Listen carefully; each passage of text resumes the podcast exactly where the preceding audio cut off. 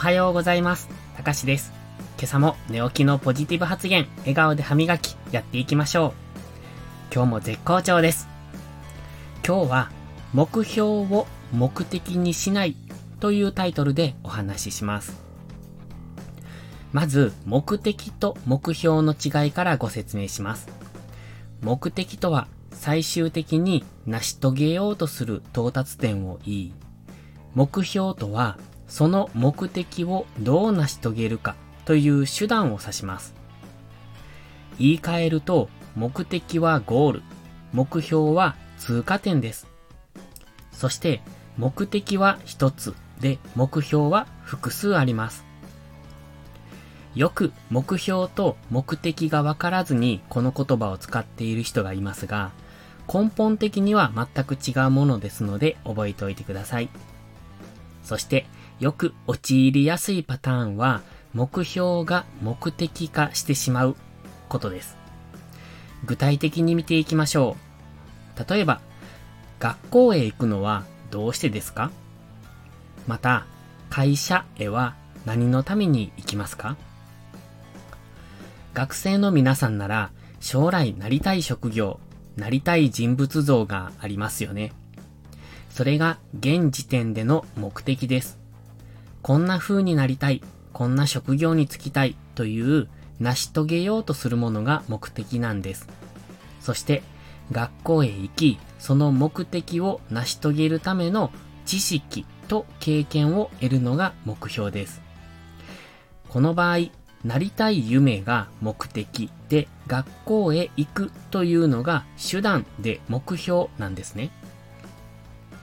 では、会社員の方なら、これから先、どんな家庭を築きたいですか？大切な家族とどんな未来を希望しますか？それが目的です。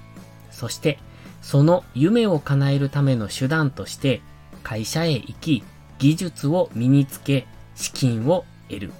これが目標です。これがごちゃ混ぜになると、目標と目的がわからなくなります。そもそも将来の夢を叶えるための学校のはずが、学校へ行くこと自体が目的になってしまって、その先が考えられない、もしくは本来の目的をなくしてしまう場合があります。そうすると何のために学校へ行くんだろうという疑問にぶつかるんですね。そもそも夢を叶えるための学校です。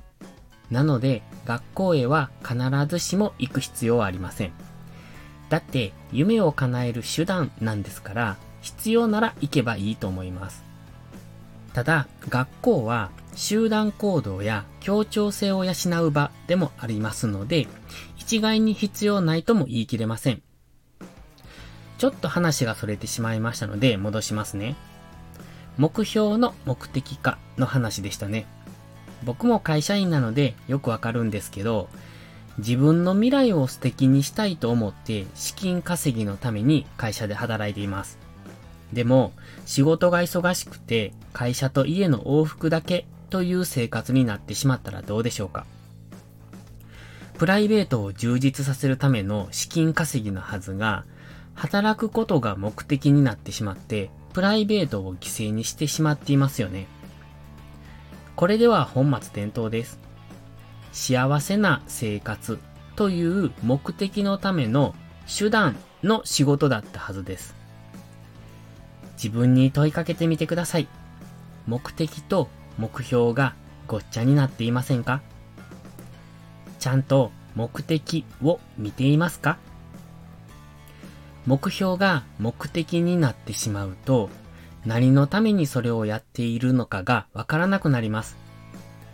目的を見失わずに一歩ずつ進んでいきましょう。未来を夢見て現在を生きる。まずは1年後の未来を目指しましょう。そのための目標を半年先、1ヶ月先に作るんです。